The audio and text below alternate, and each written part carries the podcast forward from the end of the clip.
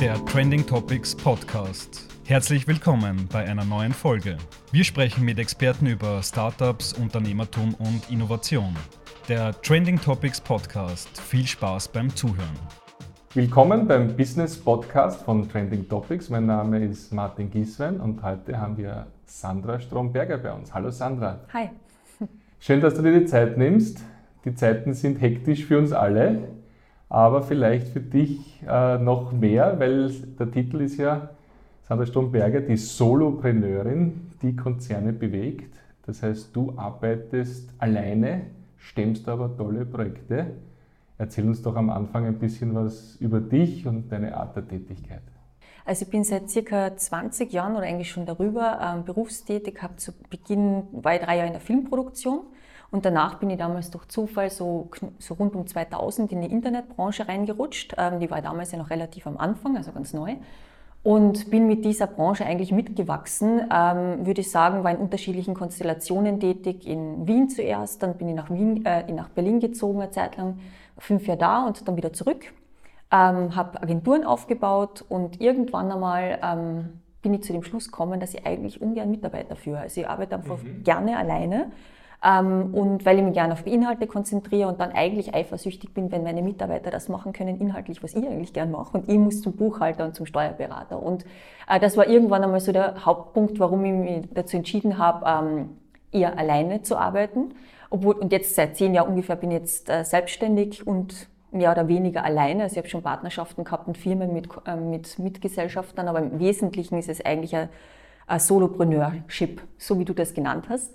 Ähm, und trotzdem muss ich aber sagen, dass ich in Wahrheit nicht wirklich allein arbeite, weil ich habe ein total großes Netzwerk mit Organisationen, die bei Projekten mitarbeiten. Und in Wahrheit kann man es eigentlich nicht wirklich so sagen, dass es ein Alleinarbeiten ist. Ich bin eigentlich jeden Tag im Austausch mit ganz vielen Netzwerkpartnern und, und Leuten, mit denen ich teilweise schon zwölf Jahre im engen Kontakt stehe und Projekte mache. Also das klassische Bild Firma, Mitarbeiter, Wachstum, Führungskraft, Skalierung, so wie wir es halt gelernt haben, das äh, bist du drauf gekommen, nachdem du es ja auch erlebt hast, dass du das nicht präferierst mhm. und hast genau den anderen Weg gewählt und der kommt mir natürlich sehr modern vor, äh, sehr individuell vor. Aber die Frage ist ja dann immer, was kann so ein Einpersonenunternehmen stemmen, leisten? Und da bist du ein Beispiel, die sehr große Projekte stemmt und du hast schon das Netzwerk angesprochen. Wie funktioniert das? Was, das Beispiel wird wahrscheinlich sein, Industry Meets Makers, deine Kampagne, dein Projekt. Erzähl ein bisschen was darüber, damit wir ein Gefühl bekommen. Vor vier Jahren hat das angefangen. Also ich habe damals eine Industriemarktrecherche für einen großen Konzern gemacht, ähm, weil ich für diesen Konzern Geschäftsmodelle entwickeln wollte. Und da habe ich mir den Markt angeschaut und bin zu dem Schluss gekommen, dass es für uns sehr vorteilhaft werden könnte in Zukunft, wenn die herstellende Industrie ihre Türen aufmacht und mit der freien Entwicklerszene kooperiert und gemeinsam Projekte aufbaut. Also sprich, Open Innovation ähm, Strategien startet. Ähm, ja, so ist das damals entstanden ähm, und ich habe dann angefangen, so ein Community Building Format zu erfinden. Ähm, zuerst war ich mir nicht sicher, ob ich das allein stemmen kann, eben, weil es ja doch ein großes Manöver war. Und dann bin ich durch Zufall damals in die Digital City Wien Initiative reingerutscht, sage ich mal so gerutscht. Also da hat es den Joe Bichelmeier gegeben, der hat mich mal eingeladen zum großen I Like IT Flashmob. Das war mein erster Tag in der Initiative. Da sind wir dann mit 3000 Leuten im gelben T-Shirt am Stephansplatz zuerst gewesen und dann gemeinsam ins Rathaus gegangen. Und das war so der Beginn von dieser Initiative.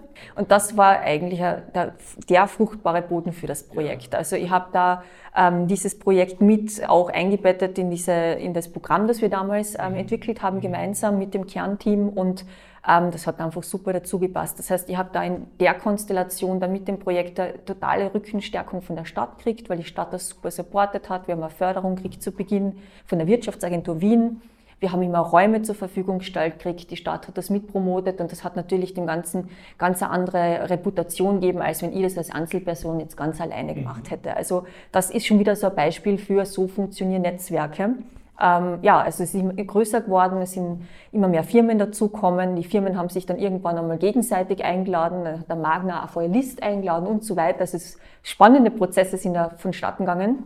Ja, und so ist das entstanden. Und im Wesentlichen geht es darum, dass herstellende Industriebetriebe äh, Briefings, also wir nennen das so, Challenges, ähm, Aufgabenstellungen ausschreiben und wir dann die sogenannte Maker-Szene dazu einladen, diese Challenges mit ihnen gemeinsam über einen Zeitraum von einem halben Jahr zu lösen. Da kommen dann ganz unterschiedliche Sachen raus. Äh, zum Teil Prototypen, Konzepte, Kooperationen, Anstellungen, Patenteinreichungen, alles Mögliche haben wir schon gehabt, auch Firmengründungen. Mitmachen tun, also darf eigentlich jeder. Also wir haben zuerst, ursprünglich war das ähm, Ziel, dass wir den klassischen Maker einladen mitzumachen. Das sind Tüftler, Bastler, Erfinder, die in ihrer Freizeit in Garagen arbeiten und Drohnen bauen und Roboter. Ähm, und im Endeffekt wollten aber dann ganz andere auch mitmachen. Also in der ersten Runde haben wir bereits Anrufe gehabt von Mittelständlern, die gesagt haben, das ist ein spannendes Thema, können wir da auch mitmachen? Und in der ersten Runde habe ich das noch abgesagt, weil ich mir gedacht habe, na, das verwässert das Format, das passt überhaupt nicht, die sind ja viel zu groß, die sind eigentlich Industriebetriebe. Ähm, aber irgendwann habe ich dann festgestellt, dass es im Interesse aller ist, wenn alle mitmachen können. Und mhm. damit haben wir diesen Begriff total überstrapaziert. Maker ist der Begriff, aber es darf jeder mitmachen. Wurscht, ob er ein Startup ist, ein Erfinder, eine Firma, Hauptsache, das passt auf diese ausgeschriebene Challenge. Du hast jetzt die Magna genannt, die List. Äh, ich habe gesehen, Wien Energie habe ich gesehen, Infineon, Sagst du noch ein paar Namen, damit wir uns so vorstellen können, was da alles für Firmen dabei sind, die ja. das machen? Oder vielleicht fange ich noch woanders an. Also es gibt Firmen, die haben schon viermal in Folge, also die machen ah, jetzt in der vierten okay. Runde bereits mit. Das ist Infineon zum Beispiel. Ja. Die war eine der ersten Firmen, die wirklich sofort gesagt hat, war das immer dabei. Und die sind wirklich jedes Jahr aufs Neue mit einem neuen Thema kommen und dieses Jahr sind sie eben das vierte Mal dabei. Magna das dritte Mal, Nokia wird wahrscheinlich auch wieder mitmachen dieses Jahr, dann wäre es das dritte Mal. Wir haben äh, T-Mobile wird wieder mitmachen, auch das dritte Mal. Dann haben wir ganz neue Partner dabei, wie zum Beispiel ähm, jetzt ZKW in Niederösterreich mhm. oder auch Microtronics, was spannend ist, ist eine kleinere Firma.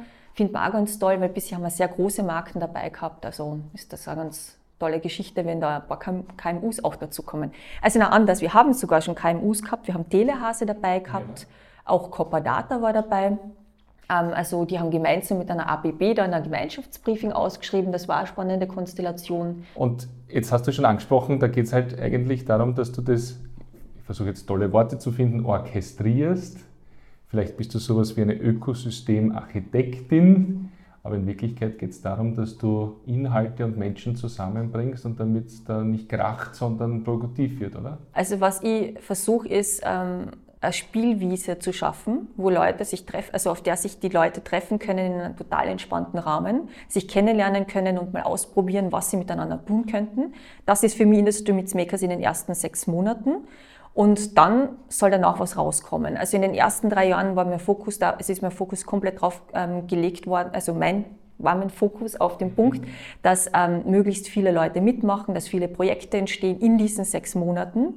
Und nach drei Runden muss ich jetzt sagen, würde mir fad werden, wenn wir so weitermachen. Ähm, ich glaube, es ist total wichtig, dass ähm, nach den sechs Monaten tolle Projekte also entstehen. Und das ist jetzt der nächste, quasi der nächste Schritt in dem Format. Es soll ähm, der Fokus von Anfang an darauf liegen, dass danach eine möglichst gute Startbasis fürs Folgeprojekt da ist.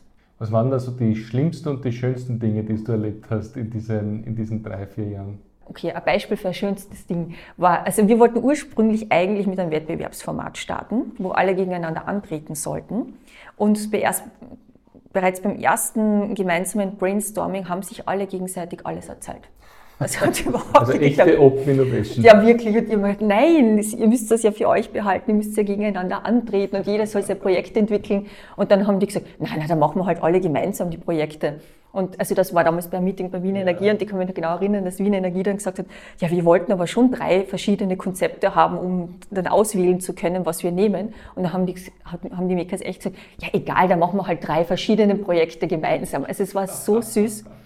Oder ähm, also das hat eigentlich dann schon die, war die Antwort auf das, dass, er, dass es kein Wettbewerbsformat ist, sondern ein Community-Building-Format. Das hat sich ganz am Anfang schon von selbst ergeben sozusagen. Dann ist noch ein schönes Beispiel das ähm, erste Briefing von Infineon. Das war so noch ganz am Anfang. Das hat einen großen Pioniergeist gehabt das ganze Thema, da hat Infineon Drohnen ausgeschrieben und das war so ein schönes ähm, Community Building das da stattgefunden hat. Also der Raphael Gabringer hat damals das Community Management gemacht und hat das so toll organisiert. Die sind am Ende echt miteinander grillen gegangen und haben sich alle befreundet. Und es sind zehn Brunnenprojekte entstanden mit 23 Makers, die dann nachher noch weiter kooperiert haben.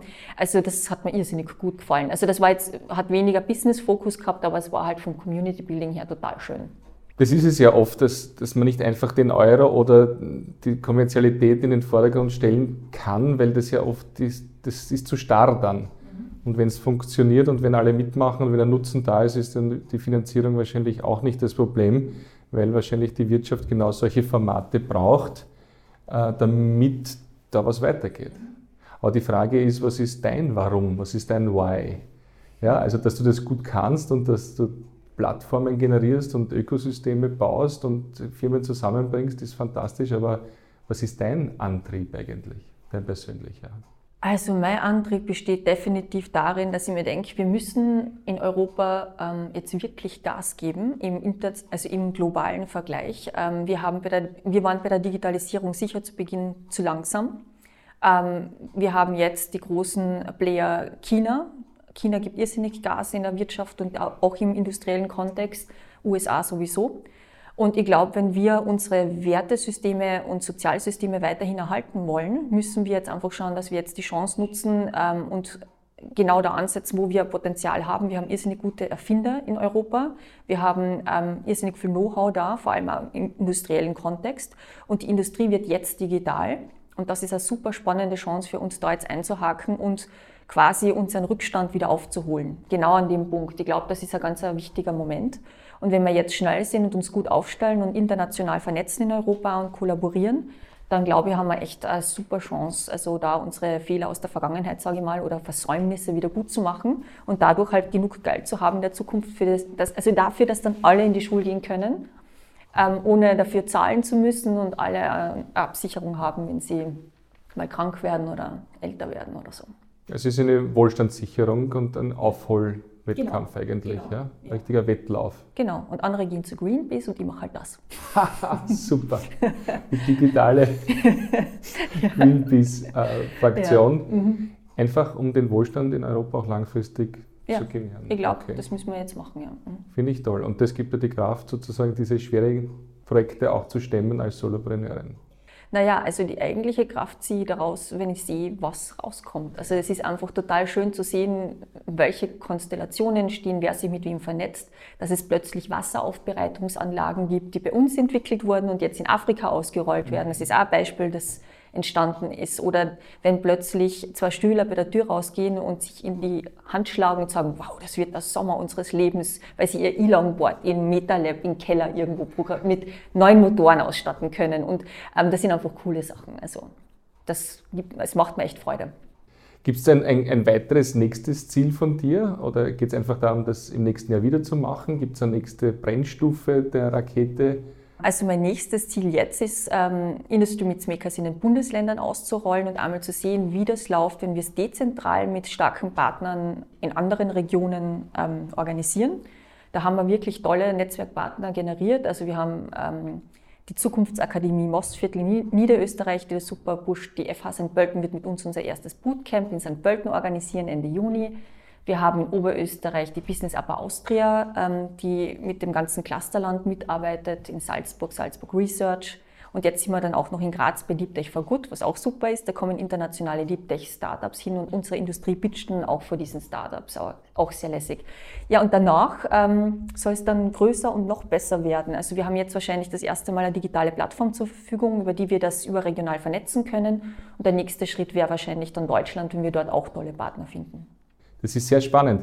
Da beneiden wir eigentlich dich um diesen Weg, den du gehst. Jetzt wollen wir aber auch was von dir lernen, damit wir nicht nur, äh, damit wir auch in die gleiche Richtung gehen können. Und da haben wir dich ja gebeten, dass du so ein, zwei, drei äh, Tipps gibst als Solopreneurin, wie man wirklich hier effektiv sein kann, mhm.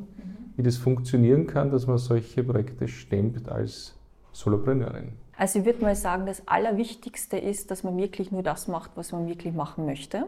Also einfach nur so halbherzig etwas voranzutreiben, funktioniert auf Dauer überhaupt nicht. Also das ist ganz wichtig. Also für mich persönlich ist es ganz wichtig.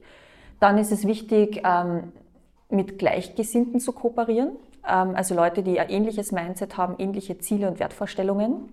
Ähm, und das sollten Leute sein, die einerseits die gleichen Kompetenzen haben oder auch komplementäre, also je nachdem, was man halt gerade braucht oder in welcher Situation man ist.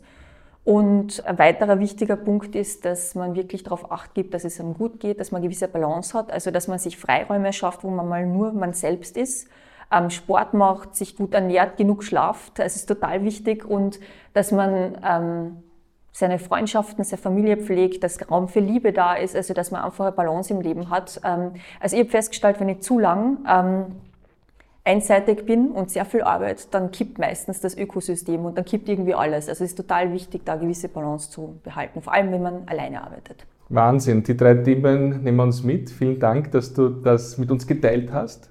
Ganz, ganz spannend, ganz nah an der Realität in Österreich, in Wien.